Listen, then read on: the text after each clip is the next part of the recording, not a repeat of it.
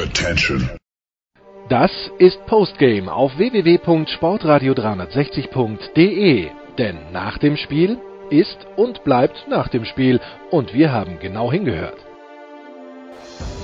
Ähm, nach dem 83 zu 110 von Ulm gegen Berlin spreche ich mit Sebastian Ulrich, äh, Magenta Sport. Ähm, ein denkwürdiges Spiel insofern, dass Alba 18, die ersten 18 Zweier, glaube ich, getroffen ja. hat. Zur Halbzeit 62 Punkte, am Ende mehr Offensiv als Defensiv Rebounds, um mal nur drei statistische Abnormalitäten ja. rauszupicken. Was ist da heute passiert?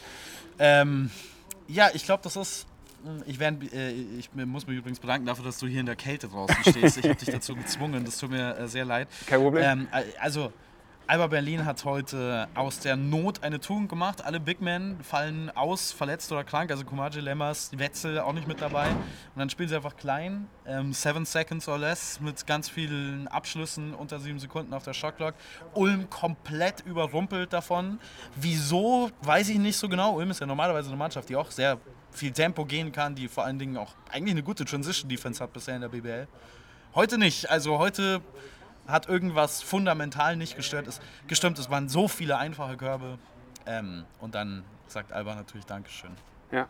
Bei den Ulmern fehlen natürlich auch ähm, zwei Bigmen. Nichtsdestotrotz, ähm, wie du sagst, ja bei, bei Berlin fast noch mehr.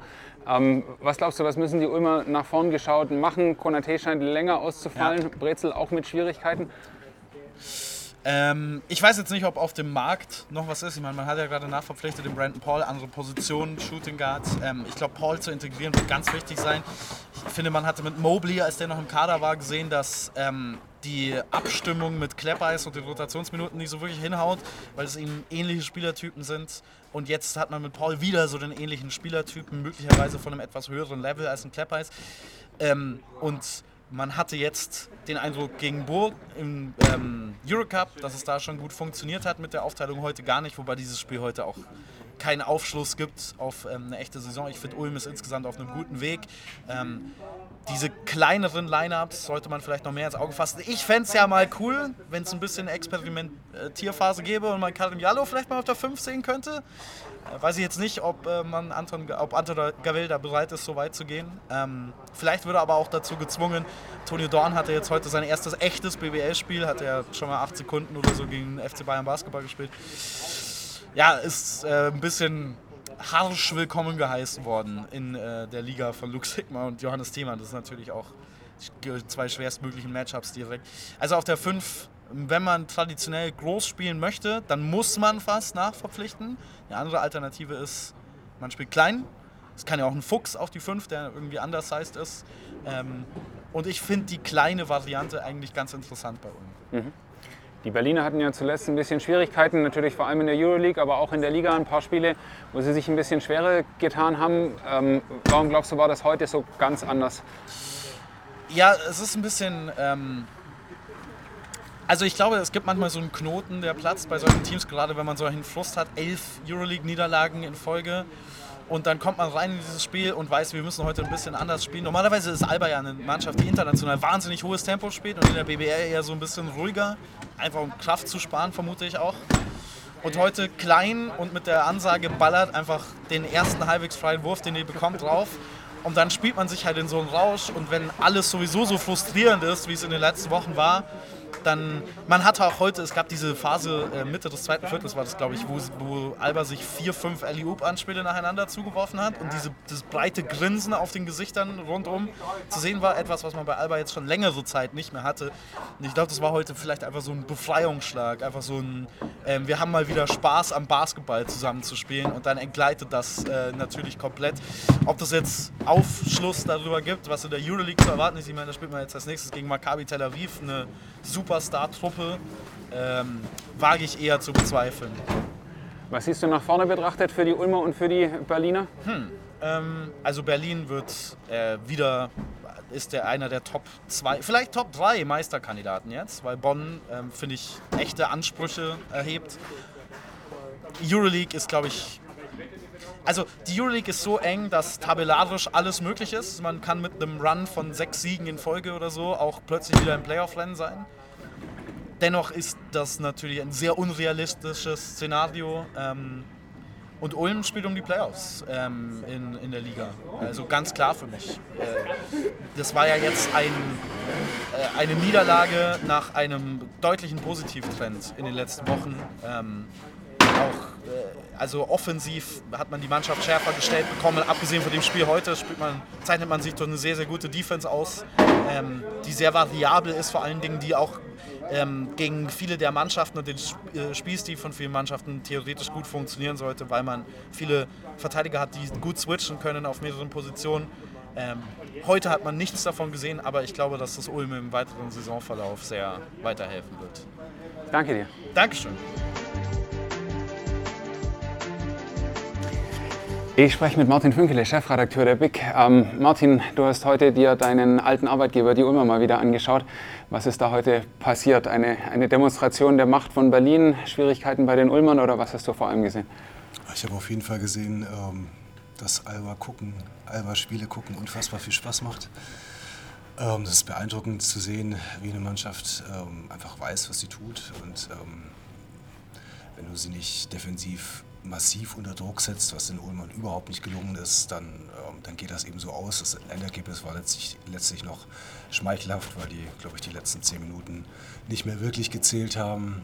Ähm, ja, bei den Ulmern hast du einfach gesehen, die spielen momentan mit zwei ähm, Drittliga-Centern. Das ist, ähm, das, ist, das ist zu wenig. Ähm, Anton hat das eben auf der Pressekonferenz, wollte das nicht als, als Ausrede gelten lassen. Er hat, meinte, am Mittwoch im ähm, Eurocup äh, hat der Toni Dorn auch schon gespielt, da haben sie das abgefeiert, dass er da mithalten konnte. Deswegen ähm, ist es heute keine, keine Entschuldigung, aber ist natürlich eins der großen Ulmer Probleme. Was erwartest du, was da noch passiert? Konate ist ja wohl etwas länger am Knie verletzt. Ähm, Nico Brezel hat auch immer wieder Schwierigkeiten, auf dem Feld zu bleiben. Denkst du, da kommt noch was und was würde den Ulmern vielleicht helfen? Kann ich schwer sagen. Also ich habe gehört, dass, der, ähm, dass Philipp Perkenhoff wohl im, zumindest im Januar wieder ins Training einsteigen soll. Also da wird es wahrscheinlich nicht mehr so lange dauern. Ich weiß jetzt gar nicht genau, was, ähm, was Nico hat. Wohl an Knöchelverletzungen. Ja, also war ein heftiger, ja. heftiger Case, den er da mit sich rumgetragen hat. Das ist natürlich bitter, weil er dieses Jahr wirklich ähm, gezeigt hat, dass er es verdient, eine Chance zu kriegen. Mm, jetzt haben sie mit, mit Paul jemanden nachverpflichtet, der, ähm, der glaube ich, der Mannschaft ähm, nicht nur Buckets geben kann, sondern auch ein bisschen Führung mitbringt. Das hat man heute schon gesehen, dass er immer wieder mit den Refs spricht. Und ähm, das fehlt der Mannschaft auch. Ähm, ja, ein, ein, Big, der, der ein bisschen Physis mitbringt, der Rebounding mitbringt, das würde ihnen äh, immens helfen. Mhm. Bei den Berlinern waren, glaube ich, Sigma und Schneider die beiden ähm, Topscorer. Sigma ja ungewöhnlich, dass er so viele Punkte macht, aber der hatte heute auch ähm, sichtlich Spaß. Gerade mit ähm, Sebastian Ulrich gesprochen, der von so einem geplatzten Knoten gesprochen hat. Hattest du das Gefühl, dass das für ähm, Luke Sigma so ein Spiel sein könnte? Weiß ich gar nicht. Also ich war jetzt ein bisschen überrascht, ähm, dass Israel González eben meinte auf dem PK, wir haben gerade momentan keinen guten Moment. Ähm, klar, ich weiß nicht, acht, acht Niederlagen in der Euroleague momentan. Ich glaube sogar noch mehr, ja. Die Serie ja. ist sehr, sehr lang. Ähm, das fällt dir jetzt, wenn du Alba nicht immer guckst, gar nicht so auf, weil du einfach die Qualität siehst, die sie haben. Deswegen, gerade was die Bundesliga anbelangt, brauchen die, glaube ich, kein, kein Breakout-Game. Ähm, die haben diese Qualität und ähm, sind jetzt Tabellenzweiter, wobei die Standings momentan im Dezember für Berlin völlig irrelevant sind. Wissen alle, wo das, wo das hingeht. Wir waren jetzt ähm, im Februar beim Top 4 mal, den, mal sehen, den ersten wirklich ernstzunehmenden nationalen Vergleich da im Halbfinale schon. Ähm, ich glaube, Berlin ist auf einem sehr, sehr guten Weg und ähm, die Niederlagenserie in der Euroleague ist, glaube ich, also gefühlt zumindest ähm, viel zu lang ähm, und ja, also ich mache mir da gar keine Sorgen. Mhm. Tim Schneider hat, glaube ich, ähm, ein Double-Double aufgelegt, zum ersten Mal in seiner Karriere. Was denkst du, wo kann sein Weg ähm, noch hingehen, wenn man sich die anderen jungen Spieler aus Berlin anschaut, wo deren Wege hingegangen sind, ähm, gerade in Orlando ja ein Brüderpaar, das da äh, extrem überzeugt im Moment. Wo, wo, siehst du seine Zukunft? In Berlin. Ja? Ja, also der ist jetzt, glaube ich, im siebten Jahr dort und ähm, hat einfach das geschafft, da seine Nische ähm, zu finden, dadurch, dass er unfassbar flexibel ist in dem, was er, was er anbietet. Und er ist eben auch ein Deutscher. Ne? Und ähm, so produktiv das in der Berliner Nachwuchsprogramm ist, ähm, Malte Delo ist jetzt im dritten Jahr, glaube ich, schon ähm, der Nächste, der anklopft. Ähm, Rapik ist, hat man ab und zu mal gesehen, dann den jungen, ähm, jungen Coaches Son, sagen wir gerade, ähm, Machowski. Ach, Machowski, ja. Ähm, ja. Aber da ist jetzt, glaube ich, noch nicht jemand, der so direkt ähm, wieder Druck macht von unten. Insofern sind auch die Berliner ein bisschen darauf angewiesen, dass sie ihre Deutschen, sehr viele Deutsche, die sie haben, aber trotzdem, das ist ja ihre Identität und da bietet ähm, Tim Schneider sehr, sehr viel an und ich glaube, ähm, er wird in Berlin bleiben. Mhm. Das ist natürlich eine Luxussituation, wenn der Nachwuchs so stark ist, dass man Schwierigkeiten hat, Plätze für den nachkommenden Nachwuchs zu finden. Das ist äh, ja, definitiv absoluter absolut. Luxus. Vielleicht noch eine etwas ähm, ja, philosophische Frage. Was ist das für ein Zeichen für die Bundesliga, wenn eine Mannschaft in der Euroleague 11 verliert und dann über einen Bundesliga im Moment Mittelklasse-Team so drüber fährt? Wie, wie groß äh, ist die Lücke da mittlerweile? Schon eine Schere.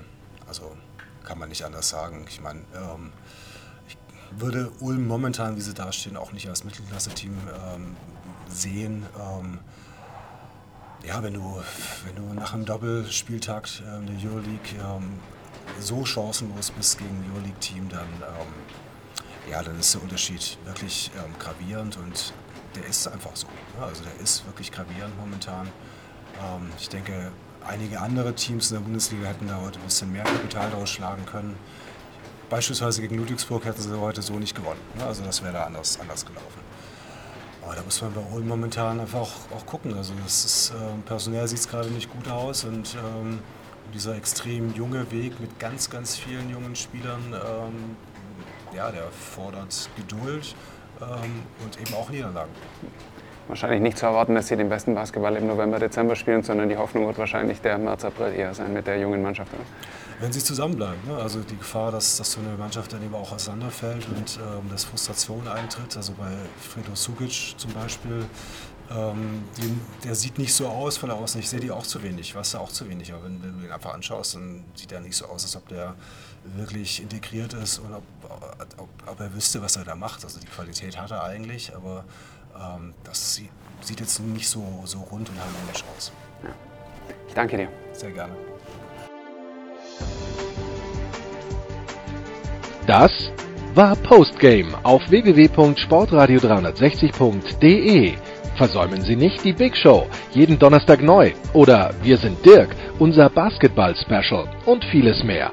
Und besuchen Sie uns auf Facebook unter facebook.com slash sportradio360 folgen Sie uns auf Twitter und abonnieren Sie uns auf iTunes.